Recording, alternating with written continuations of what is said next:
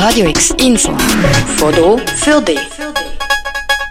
Anfang letzten Oktober ist ausgekommen, die Häuser von der Helvetia-Versicherung am Steinengraben werden abgerissen. Die betroffenen Mieter haben nach einem mühsamen Rechtsstreit aufgegeben. Betroffen sind über 20 Mieterinnen und Mieter. Zum Abschluss gibt es bis am Samstag Nachmittag eine Kulturwoche am Steinengraben 30 bis 34. Der Josef gehört zu den Menschen, die zwar nicht am Steinengraben gewohnt haben, sich aber mit der Idee vom Erhalt der Häuser und mit den Bewohnern verbunden fühlt. Im Gespräch mit ihm habe ich als erstes wissen, was es denn ist, wo ihn genau damit verbindet. Ich habe die Debatte, die geführt worden ist über die Häuser juristisch und politisch die letzten fünf Jahre, habe ich aktiv mitverfolgt und mitgefiebert mit, mit den Bewohnern und ähm, in dem Diskurs, der da geführt worden ist. Und mir verbindet in dem Sinn die Bewohner, die dort wohnen, sicher auch die eigene Faszination äh, an diesen schönen Häusern, die Trauer, dass sie jetzt abgerissen werden und jetzt vor allem die Kulturwoche, wo die nächsten Tage noch dort wird stattfinden. Für die, die die Geschichte nicht mitverfolgt haben, um was geht es da eigentlich ganz genau bei diesen Steinengrabenhäusern? Äh, 30 bis 34 Hausnummern. Genau, also die große Frage, die bei dieser Debatte, die geführt worden ist, im Vordergrund gestanden ist, ist, wem gehört die Stadt? Das ist eigentlich das große Aushängeschild von dieser Debatte gewesen. Die, die schon am Steinengraben vorbeigefahren sind, haben es vielleicht gesehen. Es sind dort die letzten historischen Wohnhäuser, die dort stehen.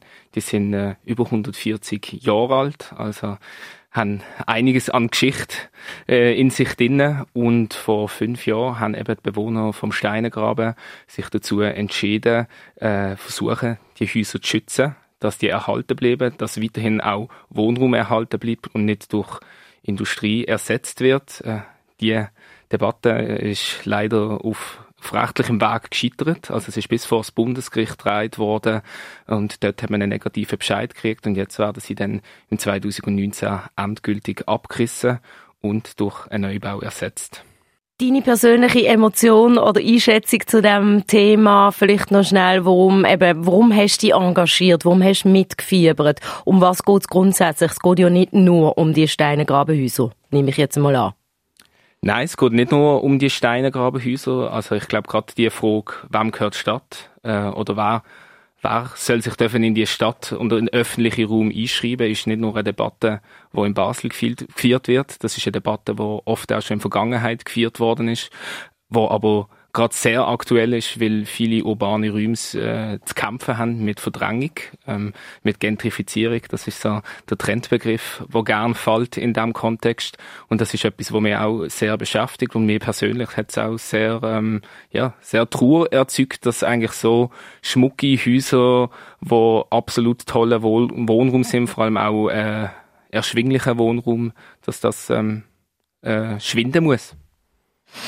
Jetzt gibt's noch mal ein großes Abschiedsfest von diesen Häusern, ähm, eben die letzten Tage sozusagen, das ganze Woche lang Veranstaltungen. Äh, kannst du uns ein bisschen einen Überblick geben, was wenn läuft bis am Samstag. Am Samstag Nachmittag, wenn ich recht liege, ist es ja dann komplett Schluss. Bis dort hat man also noch Zeit, noch, noch vorbeischauen. Was haben da alles vorbereitet? Wir haben einerseits im Haus 34 gibt's äh, vereinzelt Konzerte, wo wir haben. Es gibt im Haus 30 Ausstellungsräume, wo Künstlerinnen und Künstler äh, einerseits Sachen ausstellen oder extra etwas fürs Haus gemacht haben. Es gibt Räume, wo man sich selber äh, mit seiner Kreativität kann einbringen kann. Es gibt einen Garten, wo man zusammen kann sitzen an einer Feuerschale. Es gibt einen Raum innen, wo man zusammen kann Diskussionen führen. Es gibt Hausführungen mit einem, mit einem historischen Denkmalschützer. Es ist also nicht eine klassische Burning Down the House Party? Nein.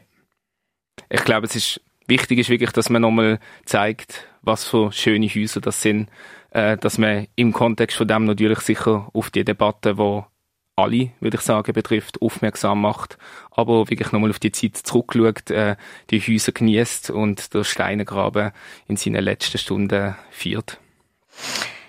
Von wenn bis wenn, äh, also es fängt ja schon tagsüber an, also ab, ab wann kann man jeweils äh, an Steinengraben gehen? Genau, der Tag wird jeweils eröffnet mit Mittagstisch am 12 Uhr. Da kann jeder und jede, die Lust hat, kann dort kurz Mittagessen, unentgeltlich. Das ist ähm, äh, auch ein großer Aufwand, der da betrieben wird, vor allem auch im Kontext von äh, Anti-Food Waste, wo man da äh, Esswaren benutzt, die schon weggeschossen würden werden. Äh, das ist jeweils die Eröffnung vom Tag und dann ist äh, das Ausstellungshaus ist jeweils bis am 10 Uhr offen und nachher sind wir alle noch zusammen im Garten und in den Räumen miteinander. Für Radio X, Daniel Bürgin. Radio X, mehr Kontrast.